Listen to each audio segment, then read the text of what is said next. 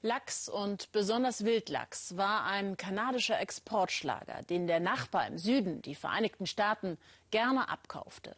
Diese Zeiten sind vorbei. Schon seit Jahren gehen Fang und Produktion zurück.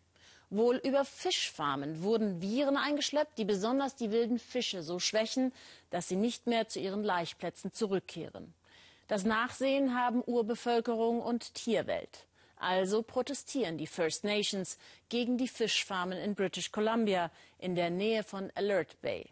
Der neue Premierminister von British Columbia will handeln, obwohl die Fischfarmen wichtig für die Wirtschaft sind. Markus Schmidt. Respektiert unser Land und unsere Gewässer, hat Molina Dawson auf das Schild gemalt. Ihr Onkel Mike singt das uralte Lied über die Schöpfung ihrer Welt. Ihre Welt ist abhängig vom jährlichen Zug der Wildlachse. Nahrung für die Familien, Nahrung für die Tierwelt an der Pazifikküste. Seit Monaten halten die First Nations an der Küste von British Columbia zwei Fischfarmen besetzt. Molinas Großvater Willy Moon führt den Protest an. Dem Wildlachs droht die Ausrottung in unserem Gebiet. Dagegen müssen wir etwas tun. Wir leben vom Fisch seit alters her. Das Problem, seitdem es die Fischfarmen gibt, kommen immer weniger heimische Wildlachse aus dem Pazifik zurück in die Flüsse und Bäche an der Küste, um hier zu laichen. Beispiel Fraser Mündungsgebiet. Hier ist der Bestand an Wildlachs rapide gesunken. Das hatte schon vor Jahren die Fraser River Untersuchungskommission festgestellt. Die Besetzer haben einen kleinen Unterstand gebaut. Hier wird gekocht und kommuniziert. Sie bereiten sich auf eine kühle Nacht im Zelt vor, auf den Alurosten gleich neben den Netzen. Seit gut zehn Wochen dauert ihr Protest auf den Fischfarmen von Marine Harvest an. Die Firma ließ sie gewähren. Ich bleibe so lange, bis die Fischfarmen weg sind. Das ist mein Haus. Das ist mein Haus. Das ist unser Land. Diese Firma versaut das Meer, von dem wir leben. Die Häuptlinge der First Nations nennen sie respektvoll Gwimsi, großer Wal. Alex Morton ist Biologin und sie forscht seit Jahren zum Thema Wildlachs. Sie ist sich sicher, dass der pazifische Wildlachs sich hier infiziert, wenn er an den Fischfarmen vorbeischwimmt auf den Weg ins offene Meer. Am PC erklärt sie den Zusammenhang, so wie sie ihn sieht. In Rot der Weg der jungen Wildlachse, wenn sie nach der Geburt aus dem Fraser River Gebiet in den Pazifik ziehen. Die Punkte sind die Fischfarmen in der Gegend. Wenn nun eine der Fischfarmen von einer Krankheit befallen wird, dann breiten sich die Viren schnell aus und füllen den gesamten engen Kanal. Das ist der Weg, den der junge Wildlachs, der im Fraser-Fluss geboren wurde, nimmt, und hier stecken sie sich an. Für Menschen sind die Viren ungefährlich, aber bei den Lachsen werden sie mit Krankheiten in Verbindung gebracht, die den Herzmuskel angreifen. Geschwächt wird der Lachs im Meer aufgefressen und kommt nie zum Leichen zurück, so die These.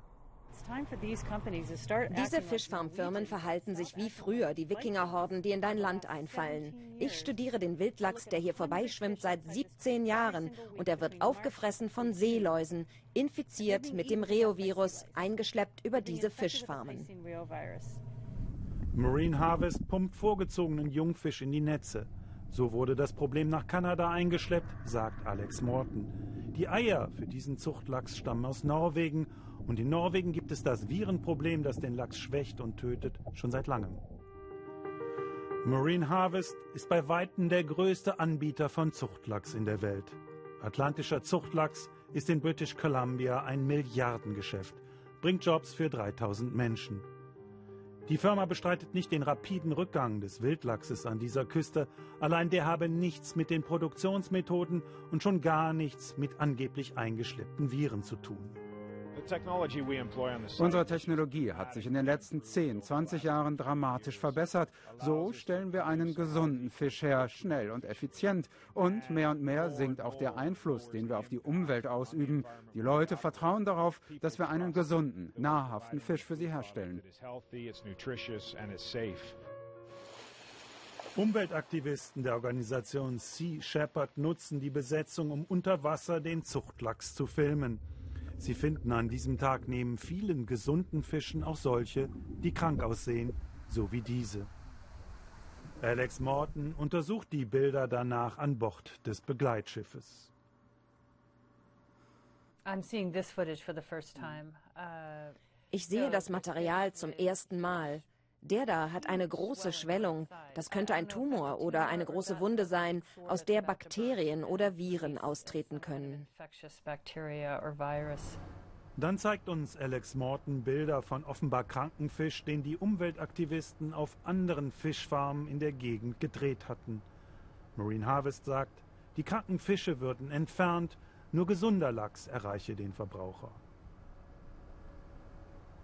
Marine Harvest ist der größte Anbieter und die geben den Ton an. Die Besetzer hängen ein Protestplakat auf. Hat dieser Zuchtlachs den Reo-Virus? Marine Harvest schickt Mitarbeiter los, um das Plakat zu entfernen. Molina Dawson versucht einzugreifen, das Plakat sei Eigentum der First Nations und dürfe nicht mitgenommen werden. Wir nehmen nichts mit, aber das Plakat muss abgehängt werden. Das geht einfach zu weit. But it's the truth. It was one step too far. Dem ARD-Team droht Marine Harvest mit Strafverfolgung, weil es ohne Genehmigung der Firma den Protest auf den Fischfarmen gedreht habe. Im Übrigen sei das, was Alex Morton behaupte, wissenschaftlich nicht haltbar. Das sieht der Premierminister der Provinz British Columbia Horgan erheblich differenzierter. Er ist nach Alert Bay in das kulturelle Zentrum der Stämme gekommen. Ohne die Einwilligung der Regierung können Fischfarmen wie Marine Harvest nicht operieren. Die versammelten Häuptlinge fordern eindringlich den Kurswechsel. Ich bin gekommen, damit wir gemeinsam arbeiten und eine Lösung finden, um unseren pazifischen Wildlachs zu schützen, und zwar für immer. Gut möglich, dass den Fischfarmen bald die Lizenzen entzogen werden. Es wäre ein großer Erfolg für die Biologin und Umweltaktivistin Alex Morton.